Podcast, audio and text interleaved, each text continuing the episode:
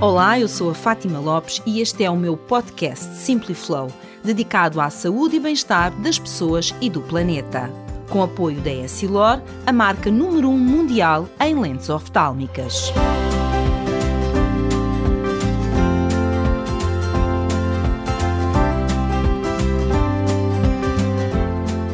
Qual o impacto dos ecrãs e das tecnologias nas nossas crianças? É o tema deste episódio com o professor Dr. Salgado Borges. O podcast Simply Flow tem o apoio da Essilor, a marca número 1 um mundial em lentes oftálmicas.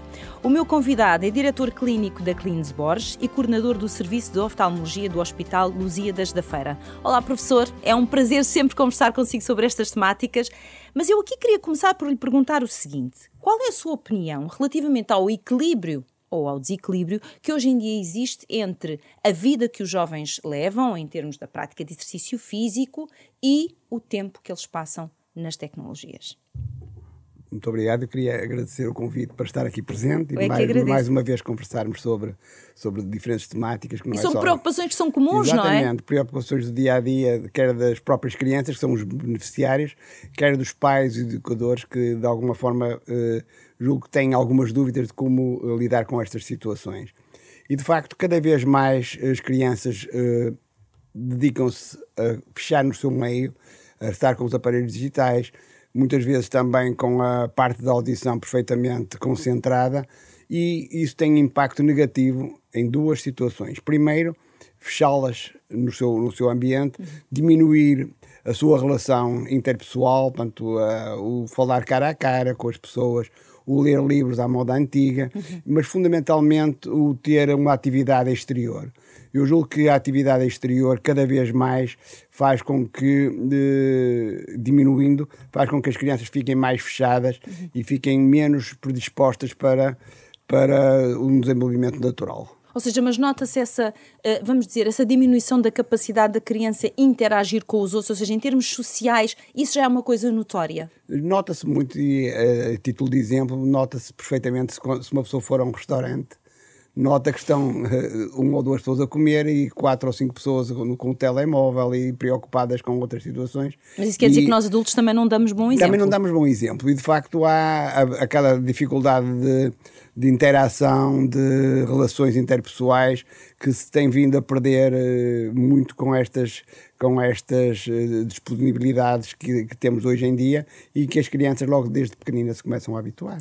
Há uma coisa que eu não sei se, se às vezes se reflete o suficiente, ou seja, parece que se tomou como um dado adquirido e como uma inevitabilidade o facto de nós passarmos muito tempo fechados. Ou seja, enquanto há uns bons anos, eu lembro-me quando era miúda, nós passávamos muito tempo no exterior, hoje em dia isso não acontece e parece que nós simplesmente aceitamos, não tentamos contrariar e não tentamos ajudar os nossos filhos a descobrir a maravilha que é estar no exterior. Sim, sim, acho que uh, estar no exterior e ter as relações, como estávamos a falar ao princípio, uhum. ter as relações que cada vez mais começam a, a, desaparecer e depois quando é necessário ter uma, uma conversa. Uh, não é, não é tão natural Ou seja, como são competências que não estão tão desenvolvidas, não, não é? E, não. portanto, uh, não só levar para o exterior as crianças, mas também a, a fazer com que elas aproveitem as tecnologias, que as tecnologias são, são fundamentais para o seu desenvolvimento intelectual, mas que não interfiram ao contrário de aumentar o stress, diminuir a sua capacidade de concentração. Eu acho que tudo isso são uh, situações que devemos estar atentos e devemos uh, transmitir àqueles que. E por outro lado, as tecnologias é suposto ajudarem-nos, não é? é Ou seja, trazerem é uh, algumas ferramentas que nós não temos, mas não diminuírem capacidades que nós temos. Se eu tenho uma capacidade de interação com o outro, não é suposto que as tecnologias me quebrem essa capacidade de interação com o outro, não é? Exatamente. Ou me acrescentam alguma coisa, ou então eh, há aqui alguma coisa que não está bem. Eu não sei até que ponto, professor, é que em termos de saúde mental e saúde cognitiva, até que ponto o excesso de uso de tecnologia também tem impacto. Tem ou não? Tem, eh, absolutamente. No que diz respeito ao aumento da ansiedade, o querer uh, atingir metas e, e, valores que não são aqueles que naturalmente poderiam ser desenvolvidos e ser, e ser acrescentados à personalidade da pessoa, à, à relação com os familiares, à relação com os colegas. Eh, eu acho que muitas vezes tenta-se viver em mundos artificiais E, e, com, a, com a preocupação que há em estar sempre, ou muitas vezes, ou tempo demais, com os aparelhos digitais, acabamos eh, por ter menos interação uhum. e mais stress, mais, menos, menos uh, desenvolvimento das capacidades cognitivas e menos, menos, menos tempo uhum. dedicado a uma aprendizagem natural. Óbvio, como referiu também, que a aprendizagem pode ser uh, absorvida também através das tecnologias, mas portanto, isso é o lado bom. Portanto, tem lados bons, tem lados menos bons, e acho que isso é o equilíbrio é que está é que está é muito curioso professor porque por, partindo por daquilo que, que, o professor estava a dizer e aqui estamos a falar agora na questão da saúde mental e cognitiva muitos eh, jovens e principalmente ali na idade da adolescência uh, eles seguem muito comportamentos muito parecidos não é? E, e, vão muito por modas. E às vezes se há um que está a jogar um determinado jogo aquilo uh, mais ou menos contamina toda a gente e todos estão a jogar os mesmos jogos. E às vezes são jovens que durante a noite pegam no telemóvel, os pais nem se apercebem, abrem o computador e ali ficam a jogar e, e, e no fundo expostos horas e horas às tecnologias, depois levantam-se super cansados, não têm rendimento escolar nenhum, uh, estão muito irritadiços porque não descansaram e é preciso terem atenção, uh, no fundo, todos estes comportamentos, o que é que eles nos mostram, não é? Nós temos que conseguir parar quando estamos nesta, parece quase uma pessoa que está numa autoestrada sem travões. É a imagem que eu tenho. Uh focou num ponto muito interessante, que é o, a dificuldade de dormir. E, de facto, posso, podemos pegar, há, há, vários truques e várias medidas que nós podemos aconselhar, como pausas, como, falaremos disso mais tarde, mais mas relativamente, relativamente ao, à, ao, à dificuldade de dormir, existe uma, uma substância, que é a melatonina, que normalmente está em níveis elevados e que permite a pessoa dormir descansadamente. Se estiver exposta aos aparelhos digitais, excitada, com luz fora do normal, eh, estimulada com luz fora do normal, essa, essa melatonina vai diminuir e a pessoa fica excitada e fica acordada muito Logo mais não tempo. tem um sono de qualidade. Não, acorda mais cansada do que quando se deitou muitas vezes. Eu, eu, toco neste ponto porque às vezes os pais não entendem, eh, quando acordam os filhos, por exemplo, de manhã para os levar à escola, porque é que eles estão tão irritadiços, estão sem paciência. Provavelmente os pais acham que eles dormiram 10 horas. Estiveram a ver uma série. E eles dormiram 6 ou 7 e, e, e, portanto, obviamente o nível de cansaço é muito grande. No início da conversa o, o professor tocou aqui noutro ponto, que foi a questão da audição. Disse, bom, estão expostos às tecnologias, muitas vezes à questão dos auriculares. Nós vemos os jovens às vezes muitas horas com auriculares e às vezes com níveis muito elevados. Isto acabará por trazer danos se não se mudar este comportamento Sem dúvida, ou não, como acontece noutros órgãos dos sentidos, a própria audição, eh, portanto, eh, com, eh, se estiver a níveis muito elevados de, de som, pode levar a, a, a situações muitas vezes irreversíveis, pode levar também a uma hiperestimulação da criança, para hiperexcitação. Portanto, eu aconselho uh, nesse, nesse capítulo a diminuir o som, sempre que possível, ter um som meramente uh, necessário para, para, para ouvir de uma forma clara aquilo que se pretende e fazer também pausas, como existe nos olhos também, o descansar também é importante. E o uso frequente e contínuo de auriculares pode contribuir não só para, para alterar a atividade, como também mesmo para pôr em perigo. Quando vão na, na rua com, as trotinetes ou com nem bicicletas, ouvem, nem é? ouvem, sujeitos, é a, sujeitos a terem um acidente. Portanto, acho que é, que é uma atenção redobrada que devem ter e que quando estão a fazer alguma, alguma atividade que nos possa pôr, que os possa pôr em perigo, que devem ter atenção a esse pormenor. Eu acho que nós já vamos falar dos olhos, até porque tenho aqui um médico oftalmologista à minha frente, mas hum, às vezes dou por mim a pensar, professor, que não estamos a tratar bem os nossos sentidos. Sem dúvida, sem dúvida. A audição não a estamos a tratar com respeito uh, e a visão também não a estamos a tratar com respeito. E o próprio tato, uh, o contacto com as pessoas, o, o, brincar uns com os outros. É verdade, é... eu já nem estava a ir tão longe. mas, eu, mas, mas na verdade, como falou isso não, em, é, em quando órgãos... pensarmos nos nossos sentidos, nós não estamos, Todos, não estamos a tratar com o respeito que eles merecem. Exatamente, eu acho que sim. Acho que a pessoa deve ser integrada e considerada como um todo e esses pequenos pormenores que um ou outro sentido pode, de alguma forma, melhorar a performance da, claro. da, da criança, do jovem ou mesmo do adulto, eh, se repercutirá na, no dia a dia, na, na atividade geral. Há ainda um outro aspecto aqui que também acho importante, ainda antes de entrarmos na saúde visual. Já falámos aqui da audição, já falámos aqui da saúde mental, uh, uh, enfim, que, que, também é muito importante. Mas eu acho que é importante nós falarmos da questão da postura.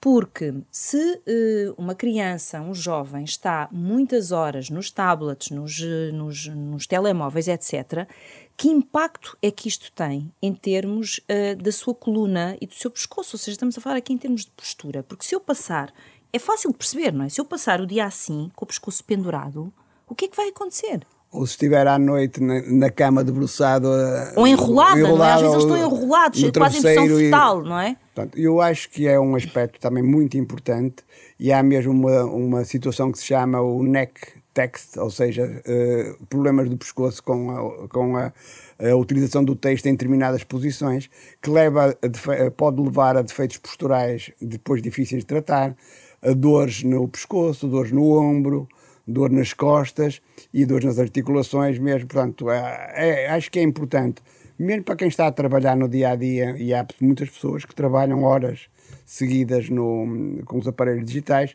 ter uma boa cadeira, com boa ergonomia, com bom posicionamento e, para além disso, uma boa iluminação, portanto, para estar confortável e não venha a sofrer ou mais no imediato ou mais tarde desse defeito postural. Portanto, a ergonomia, neste caso, a ergonomia de, de, de, posicionamento acho que é muito importante. No... Mas, mas para qualquer idade, na verdade. Para qualquer não idade, é? por isso que eu estava a dizer, não é só as crianças, Sim.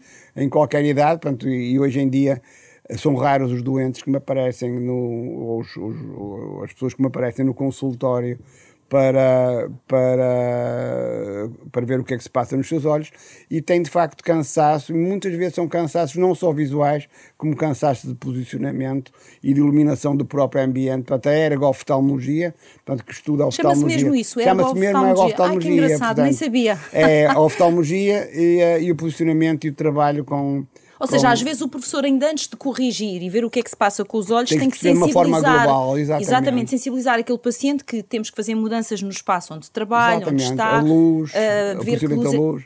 A própria, a própria iluminação do, do, do ambiente onde estamos a trabalhar. Uma pessoa não pensa, por exemplo, se estiver numa, numa sala em que a luz bata de frente ou bata de trás, faz reflexos no, no monitor ou nos nossos olhos. Portanto, a luz deve estar de lado. Ok. É, são pequenos truques que. Mas isso faz com que os nossos olhos tenham que fazer mais esforço. Acaba, ou eu mudo a minha postura ou, para ir atrás. Muitas vezes faz as, as duas, duas coisas. coisas. Mas eu acho que uh, o facto do reflexo vai tornar mais difícil. E, portanto, o próprio brilho, o próprio tamanho das letras, deve ser tudo ajustado. O posicionamento relativamente ao ecrã, normalmente 2, 3 centímetros abaixo do nível dos olhos. Tudo são pequenos truques que, que nós devemos Olha, professor, eu em relação a esse tema vou deixar aqui o meu testemunho. Em relação a esse tema, eu sou uma chata. Vou dizer e assumo que sou uma chata, porque uh, talvez porque já tenha tido muitos problemas de coluna, aprendi a, a, importância da postura e de escolher os sítios onde trabalho, os sítios onde estou. Eu procuro sempre ter o computador de forma a que ele esteja o mais possível ao nível do meu olhar. Não tenho uma cadeira normal para me sentar, nem nada disto. Eu comprei mesmo um banquinho especial onde eu nem sequer encosto tenho, portanto, eu tenho que estar sempre sentada, com as pernas uh, bem posicionadas, abertas, bem assentes no chão, a posição dos, dos braços a mesma coisa e aos poucos consegui contagiar os meus filhos e lá em casa toda a gente tem banquinho. Uh, e, e, realmente isto faz muita diferença, Sim. até porque todos os músculos estão a trabalhar, estão ativos, isto também ajuda. Para as pessoas que não querem ter barriguinha, olha, até ajuda, porque temos ali o abdominal mais ativo. Uh, e há uma diferença muito grande em termos do cansaço que eu tinha de estar a trabalhar ao computador quando estou bem sentada e com a iluminação certa de quando não estava. Eu, eu conseguia suportar metade das horas e realmente é bom que as pessoas tenham isto em atenção. Estamos a falar de saúde, saúde da nossa coluna, saúde dos nossos olhos, mais uh, produtividade, até mais boa disposição. Sem dúvida. Não exagerei, pois não, Nada, nem um bocadinho. Pronto, mas eu estou a dar aqui o meu testemunho porque realmente é aquilo que eu faço. Um, há aqui recomendações uh, uh, específicas sobre o tempo, vamos dizer, máximo seguido que as nossas crianças e jovens devem estar num computador ou num telemóvel? É sim, isso depende muito das idades. Então vamos por aí. E vamos começar por aí. Okay. Normalmente, até aos 3, 4 anos, deve ser quase proibitivo usar. Mas é difícil. Sei que é difícil. Mas, Mas repita ser, isso, professor, por favor. Deve ser quase proibitivo. Porquê? Primeiro, pela, pela, pela própria excitabilidade das crianças, pelo próprio comportamento que vão ter, por não, por não prestarem atenção no, no que se está a passar à sua volta, não darem atenção aos pais quando, quando é uma altura crucial para eles. Eles estão a crescer, eles têm que aprender tudo, não é? E depois tem a sua, tem, tem o, uma situação que é o desenvolvimento de, uma, de um erro refrativo que é a miopia, começa logo em pequenino. Se começarem a ter uma, uma tendência para usar as coisas muito ao perto, e os aparelhos digitais, a maior parte deles usam-se muito ao perto, o desenvolvimento da miopia vai ser maior. E depois eu costumo dizer também, para... Mas então, desculpe interromper, professor, e não perca o seu raciocínio. Isto é importante o que nos está a dizer, ou seja, se uma criança começa muito pequenina, em idades muito precoces, a ter acesso aos telemóveis e aos tablets, a probabilidade dela vir a desenvolver a miopia muito é muito maior. Muito maior. Miopia, dificuldade de ver ao longe. longe. Convém nós traduzirmos isto Exatamente, também. dificuldade de ver ao longe. E, o que, e portanto, tem, como vêem bem ao perto, fazem todo sentem-se bem a trabalhar ao pertinho e a brincar ao pertinho com os joguinhos e com, os, com, com, com tudo que tem à sua disposição, disposição. E depois uma coisa que é importante também é limitar, e como já falámos há uhum. pouco, o uso dos aparelhos digitais antes de ir para a cama. Das duas horas antes de ir para a cama deve ser proibido. proibido. E depois, o que eu costumo também dizer é há horas que são imprescindíveis de utilizar os aparelhos digitais, que são as horas de estudo.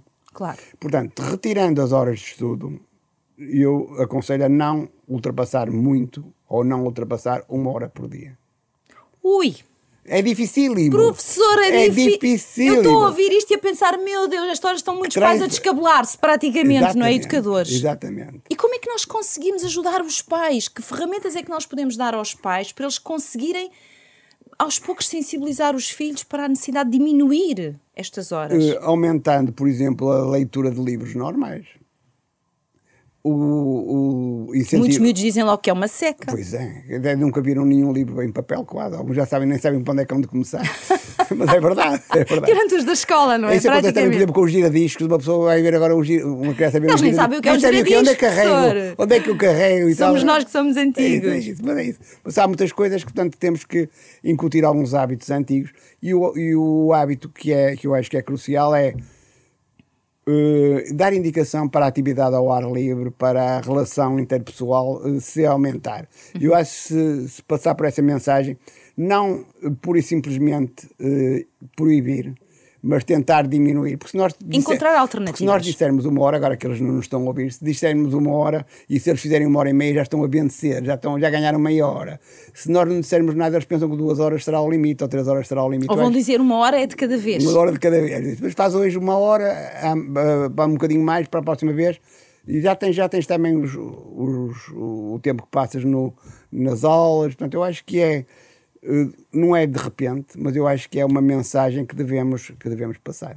Eu acho que, eh, e aqui vou falar agora como mãe, um, acho que não é uma medida fácil, porque uh, as tecnologias fazem-nos uma concorrência brutal, brutal. Nós, enquanto pais, não somos tão sedutores quanto as tecnologias, esta é que é a verdade, até porque estamos a educar, e educar significa muitas vezes impor limites e regras, e, e as crianças nem sempre gostam, e os jovens nem sempre gostam, mas eu acho, e concordo com o professor, que nós também temos é que lhe mostrar que alternativas é que existem. E às vezes, ao princípio, estranha-se, depois entranha-se. Ou seja, se eu se calhar sugerir uh, a uma criança ler um livro, mas essa criança nunca viu um pai ou uma mãe ler um livro, também é, é difícil que ela tenha vontade. Ou se eu digo, olha, mas vai dar uma caminhada, ela se calhar nunca viu os pais dar uma caminhada, nem aproveitarem o espaço exterior, os miúdos aprendem muito e vão muito pelo exemplo. E, portanto, nós também temos que lhes mostrar o que é que existe de alternativa e, e se possível, fazer com eles. Ao princípio fazem de cara fechada. Então, se estiverem na adolescência, ficam-nos com aquele ar que toda a gente lhes deve e ninguém lhes paga. Mas eu acho que é mesmo assim, é mesmo uma coisa da idade acabam, mesmo que não confessem, eu acho que eles acabam por gostar de estar um bocadinho mais connosco, mesmo quando não o dizem. E nós temos é que ser persistentes e resilientes quando os nossos filhos dizem que não gostam e que não querem. É e temos que persistir. É isso. E não sermos, uh, não nos dedicarmos ao, ao, ao, comodismo de os deixar, de os entreter. Olha, pronto, fica aí, fica já aí, está. já não me chateios e tal, mas é, eu acho que faz todo sentido uh, ter uma relação diferente de, de proximidade e de e, como estava a dizer, de dar o exemplo. Uhum. Eu acho que se nós dermos o exemplo todos os dias, obviamente que eu, eu próprio também tenho muitas vezes o hábito de depois de jantar um bocadinho ir fazer os meus trabalhos e tal, estar no computador, mas, mas quando é preciso estar presente, temos de estar presente com eles e mesmo ao fim de semana também acompanhá-los. É muito importante. Acho que é importante. Sim, isso é muito importante. Agora, que medidas é que existem preventivas que os jovens possam adotar, professor? E agora já vamos especificamente para a área aqui da oftalmologia, para poderem proteger a sua visão do impacto negativo que o excesso de uso de tecnologias pode, pode ter. Ou seja, como é que eu protejo os meus olhos? Para além do já referido. Uh, uh, a luz, luz para local, o ambiente, etc, para etc. eu acho que o, o fazer, como referi também mesmo para a própria audição, Uhum. o fazer pausas e o fazer pausas ao fim de uns Quanto minutos. eu- há uma regra que dificilmente é cumprida, mas é uma regra que ao fim de 20 minutos, se pararmos 20 segundos e olharmos para, para longe, para, em frente, e é chamada regra dos 20-20-20, mas que é 20 pés, que são 6 metros, portanto, olhar, ir à janela, olhar para, olhar para uma janela, para o exterior, pestanejar 20 vezes os 20 segundos e voltar outra vez, a performance é, é, é bastante Mas isto maior. é para as pessoas perce- perceberem, eh, professor, e, e corrija-me se eu estiver errada, o facto de nós estarmos durante não sei quanto tempo com a nossa visão concentrada no perto, nós, é como se os nossos músculos, eu não sei explicar isto em termos Exatamente. médicos, mas os nossos músculos estivessem muito treinados nessa competência. Eu tenho que os exercitar na competência de ver ao longe. Então, se me levantar, se olhar para o horizonte, se pestanejar, etc., estou a permitir aos meus olhos, no fundo, trabalharem outras competências. Exatamente, trabalhar os músculos de uma forma global e também outro aspecto que é muito importante é a lubrificação dos olhos. O que é que eu quero dizer por isto? Quero dizer que uma pessoa, quando está com os olhos muito, muito abertos e fixos, quando está, por exemplo, com um mau posicionamento, como disse, se tiver o ecrã mais levantado, os olhos ficam mais abertos. Há uma maior probabilidade de as lágrimas se evaporarem e os olhos secarem.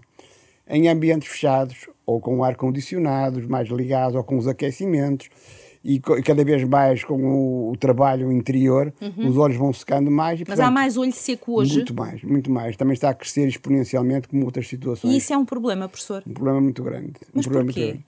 Porque há, há uma série de situações, para além do próprio trabalho, há uma série de situações que fazem com que o olho seco tenha, esteja a crescer uma- e seja, neste momento, uma das causas de, de maior envio e de maior chegada de doentes a uma consulta de oftalmologia. Não só no verão, portanto, em que o calor é maior e, os olhos, e as lágrimas evaporam mais, como também no inverno. E porquê no inverno? Porque no inverno estamos mais sujeitos a ambientes com os, ares, com, com os, com os Os aquecimentos aquecimentos. o, o facto de passar mais tempo no interior, mais Uhum. tempo nos aparelhos digitais, fazem secar mais olhos. Portanto, o, o olho seco é uma, é uma situação transversal. Mas traz desconforto, é isso? O olho seco traz. Traz, trans- o olho vermelho, o olho Ah, a picar, o olho a arder. ok. Muitas vezes são queixas que a pessoa nem, nem Nem associa ao, ao olho E tem seco. outra coisa mais engraçada. Uhum. E é, há alguns doentes, eu tenho, tenho muitos doentes, eh, tenho um centro em que, em que me chegam muitos doentes com olho seco. E o doente diz: Mas o senhor doutor diz que eu tenho olho seco, eu lacrimejo. E tem, tem razão de ser, e eles percebem perfeitamente. Que é uma fase inicial em que o olho, para compensar ou a falta de quantidade ou de qualidade de lágrimas, produz lágrimas a mais. E, portanto, numa, fase inicial, o olho tenta compensar essa dificuldade que há de produzir lágrimas normais. Portanto, um- uma pessoa que lacrimeja muito, eu tenho muitos doentes que depois de ensinarem aquelas medidas de que falamos e lubrificar os olhos regularmente, e há vários tipos de olho seco, não vamos estar aqui a falar delas, A falar delas agora. mas que se lubrificarem de uma forma, de uma forma correta, conseguimos que os sintomas de, de picadas, de ardência, de olhos vermelhos Acabem por- diminuem, acabam dimi- por diminuam ou acabem por- E melhora muito a qualidade de vida da pessoa e, di- e melhora muito a performance da pessoa. Estávamos aqui a deixar indicações, no fundo, de prevenção para que as pessoas, ah, no fundo, não cheguem a uma situação de, enfim, de, de miopia, vamos dizer assim. Ah, uma coisa é certa, ah, eu tive aqui acesso a uma informação que o professor saberá melhor do que eu, mas estima-se que metade da população mundial, em 2050, vai ser miúpe. Metade. É muita gente a ver mal ao longe, professor. É verdade. Neste momento andamos mais ou menos num terço, metade dessa metade, mas eh, prevê-se, e isso nos países asiáticos é maior já neste momento, mas prevê-se que metade venham a, a desenvolver miopia e a miopia desenvolve-se, exatamente como disse, desde a criança, da criança, de tenra idade, até aos 18 anos. E, portanto, nós É aí que se desenvolve a miopia? é, portanto, é quando o Ok. olho está a crescer. É quando o organismo está a crescer, Certo. o olho cresce mais do que o normal. Quando depois estabiliza o, o crescimento, normalmente o olho também para de crescer. Portanto, naquela fase, e normalmente nós atuamos entre os 5, 6 anos, mal lá 7, até aos 18 anos, tentando impedir de alguma forma que o olho vá ter um crescimento anormal. Uhum. E com crescimento anormal, eh, vamos ter uma chamada miopia maligna ou uma, miopia, uma grande miopia com doenças que depois não são recuperáveis ou tratáveis, como um descolamento da retina ou desnutrição coisas mais complicadas. Coisas mais complicadas. Mas quando o professor diz que, é, é, no fundo, entre os 3 e os 18 anos, disse-me 18 ou 16? Anos, sim, 18 sim, anos. 18 Portanto, no fundo, temos aqui esta janela de tempo para tentar ser o mais preventivos possível e Exatamente. comportamentos o mais adequados possível para não desenvolvermos uma miopia. Caso essa miopia apareça, ou seja, seja diagnosticada, uh, que tratamentos é que existem? Que, que recursos é que existem? Bom, temos aqui aí duas, duas fases uma que é de correção da miopia, uhum. e portanto a miopia pode-se corrigir com óculos, com lentes de contacto, ou depois de estar estabilizada com, uh, com a cirurgia, com a cirurgia de LASIK, cirurgia de miopia ou lentes intraoculares. Portanto, uma coisa é o tratamento. Mas isso já é em idade adulta, portanto já partir, está estabilizada? Só a partir estabilizada, okay. e se tiver condições, o olho tiver condições para o fazer. E outra é tentar, de algum modo, impedir que essas miopias elevadas se, uh, surjam em maior quantidade, em maior número. E para esse, para esse fim existem atualmente algumas uh, medidas, como lentes oftálmicas, lentes de contacto e outros tipos de. de Mas que têm essa característica, ou seja, que têm essa capacidade de, de... Dar, dar a boa visão uhum. e impedir que o olho cresça. Ou através de medicamentos, também a atropina pode ser dada, ou há quem faça também tratamentos com uh, impedir que o olho uh, à noite uh, portanto, como que aplanar, porque a miopia o olho é mais comprido que o normal, tentar aplanar o olho durante a noite para durante o dia depois não usar, portanto, que é também uma medida defendida por alguns, alguns uhum. uh, profissionais, mas uh, neste momento, uh, de um modo simples e sem alterar o dia a dia de, de atividade visual das, de, das crianças, conseguir ter lentes oftálmicas e lentes de contacto que permitam atrasar o crescimento. E se atrasar o crescimento, vamos ter uma miopia que aos 18 anos, em vez de ter valores que ultrapassem os 5, 6, 7, 8 por aí fora uh, dioptrias, venha a ficar por valor de 3, 4, que é uma miopia perfeitamente aceitável. Mas isso é uma coisa, é, ou seja, essa, vamos dizer, essa solução é uma, é uma solução bastante interessante. Ou seja, na verdade, nós temos, uh, e é muito curioso, é bom nós sabermos o que é que podemos fazer em termos de prevenção, porque eu acho que nós temos todos que ter consciência que há uma parte da saúde que está nas nossas mãos e que nós temos que pensar bem os comportamentos que temos. E aqui estamos a falar das crianças e dos jovens, portanto, nós, pais, educadores, temos este papel de os ajudar ser o mais possível preventivos, mas também é bom saber que, caso a miopia aconteça, temos esta janela de tempo até aos 18 anos para, através de lentes específicas, no fundo, atrasar este processo para não irmos para grandes miopias, que serão Exatamente. sempre mais complicadas, certo, professor? Exatamente. E o ideal é começar entre os 6 e 7 anos e até aos 13, 14 atuar aí de uma forma uh, certinha. E uh, há vários estudos que acompanhando o crescimento do olho, acompanhando o, a, a, progressão da miopia, está mais, já estão uh, estudos científicos feitos em que isso está mais do que provado. A última questão que lhe queria aqui colocar é, eh, porque passei por todas as áreas e agora de repente não, não passei por uma que me lembrei que poderia ser importante. Há alguma correlação entre uh, a vida sedentária uh, o uso das tecnologias. Na verdade, há duas questões que eu ainda não lhe coloquei, mas que eu gostaria de.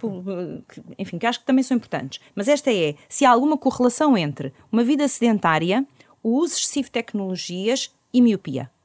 Uh, existe, de facto. Quanto mais. Uh, há vários estudos que mostram que quanto mais ao ar livre for passado, quanto tempo. mais horas de ar livre, a miopia tem menos probabilidade de se desenvolver. Surgir. surgir. Isso é muito importante. E, e os usos de aparelhos digitais, eh, principalmente com horas excessivas fora do, do, é, do, quase, é quase garantido quase, é que quase, vamos é quase proibitivo principalmente se a própria criança tiver uns olhos normais ou já ligeiramente grandes em criança porque aí vai desenvolver mais porque normalmente agora só um à parte o olho da criança normalmente é pequenino, cresce até aos 10 anos e depois estabiliza.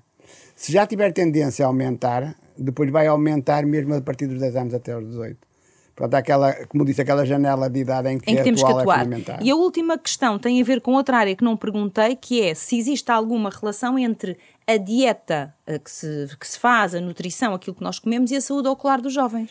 É uma pergunta interessante porque existem uma dieta equilibrada. E digo uma dieta equilibrada com legumes, com uh, peixe, com fruta uh, e uh, com peixe rico em ômega 3, portanto o ômega 3 portanto, ajuda de alguma forma, de alguma, de alguma forma a evitar igualmente também o olho seco, portanto, o desenvolvimento normal, portanto, uma dieta equilibrada com uh, nutrientes e, e, beber também bastante, porque as crianças muitas vezes não bebem perde, água perde suficiente. as crianças e não só, perde-se o hábito de beber e eu acho que é, que é fundamental ter uma dieta equilibrada, quer no que diz respeito à, a alimentação sólida como a alimentação líquida. Portanto, eu acho que vitaminas como a vitamina A, a zeaxantina e outras vitaminas devem estar presentes nos nossos alimentos. Portanto, uma alimentação equilibrada vai ajudar os nossos olhos garantidamente. Isto faz-me lembrar, para terminar, professor, com graça, quando os nossos, enfim, quando eu era garota e os nossos pais nos queriam convencer a comer a cenoura, que diziam que fazia os olhos mais bonitos. Exatamente. Temos, se calhar, voltar a,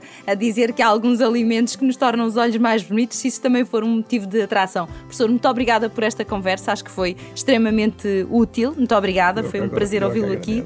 O podcast Simply Flow tem o apoio da Essilor, a marca número 1 um mundial em lentes oftálmicas.